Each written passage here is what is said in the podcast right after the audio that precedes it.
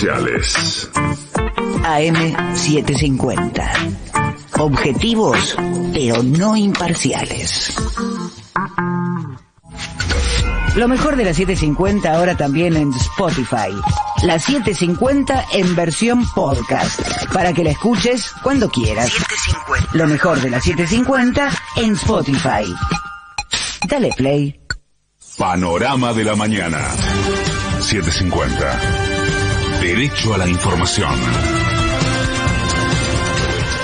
En la hora 6, la temperatura y sensación térmica 17 grados, cielo mayormente nublado en la ciudad de Buenos Aires, la humedad 79%.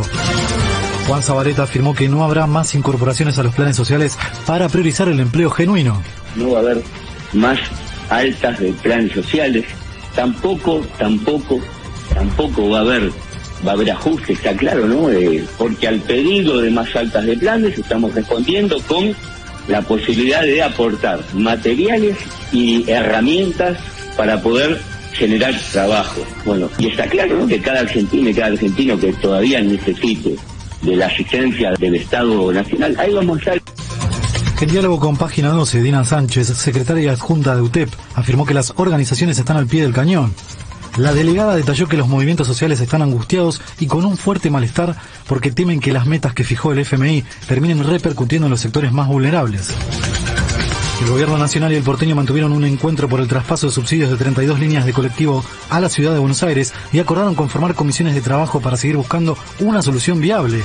El secretario de Transporte, Diego Giuliano, explicó cómo es la situación actual de las partidas presupuestarias. Primero, la, reacción de la ciudad de Buenos Aires de plantear que lo primero que hay que hacer es aumentar el boleto. Nosotros no estamos de acuerdo con eso, no coincidimos con esa metodología. Hay muchas cosas antes que hacer. Si hacen lo mismo que hacemos nosotros, es decir, si aportamos, como estamos aportando, al sistema de la ciudad de Buenos Aires a través del subsidio, por supuesto que entonces se puede regular con un sentido social que es la tarifa. Y además, el Estado Nacional no piensa retirarse de la ciudad autónoma de Buenos Aires.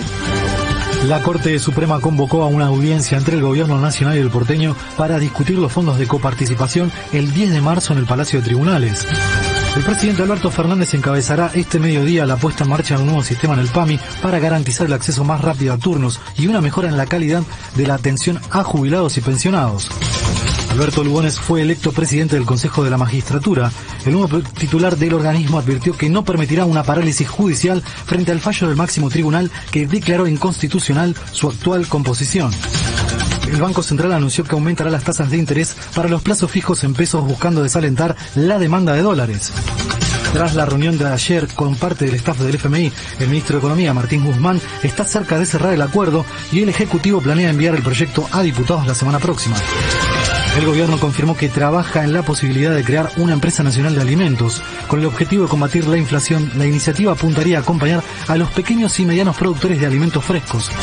Pedro Peretti, ex titular de la Federación Agraria, remarcó la importancia del proyecto. Me parece imprescindible que se haga. Pero hay dos cosas que es muy importante tomar en cuenta con el precio de los alimentos. Fundamental. La irracionalidad logística que trajo la sojización en este país es la principal responsable del aumento del precio de los alimentos. El 33% del PBI de la Argentina es logística. El 50% de la logística es en dólares. Un litro de leche recorre promedio en Argentina mil kilómetros. Un camión. Cada vez que modificamos el dólar oficial va a alimentos. Por eso es tan importante tener una compañía nacional de alimentos y por eso era tan importante que Vicentín estuviera en manos del Estado y ahí teníamos la compañía nacional de alimentos. José Luis Esper se manifestó en contra de la iniciativa. Pero yo creo que en Argentina, el Congreso, por ejemplo, debería trabajar seis meses, sacar todas las leyes que hay que sacar, y los restantes seis meses esos mismos 257 diputados y los senadores ir a laburar al sector privado. ¿Sabe por qué? Porque cuando están ahí, pierden conexión con la realidad. Que vos pienses que el problema de la inflación, primero, es de un producto, alimentos. Y segundo, que lo vas a solucionar con una empresa nacional de alimentos, cuando el Estado ya tiene una empresa nacional de alimentos, que es Molino Río de la Plata, de la empresa del Grupo Pérez Compán, porque ahí el Estado tiene 25% de las acciones, así que ya tiene una empresa de alimentos. Pero además, van a gastar plata en una empresa de alimentos cuando se está prendiendo fuego corriente. A 10 días de la desaparición de Betiana Rossi encontraron una riñonera con sus pertenencias en 3 de febrero. El hallazgo fue en un descampado ferroviario del tren San Martín. Incluye el celular y los documentos de la mujer de 38 años. Peritos informáticos están intentando recabar información del aparato electrónico que reportó señal el pasado 11 de febrero. Patria Grande. Lula da Silva sostuvo que esperará hasta marzo para anunciar si se postula a la presidencia de Brasil.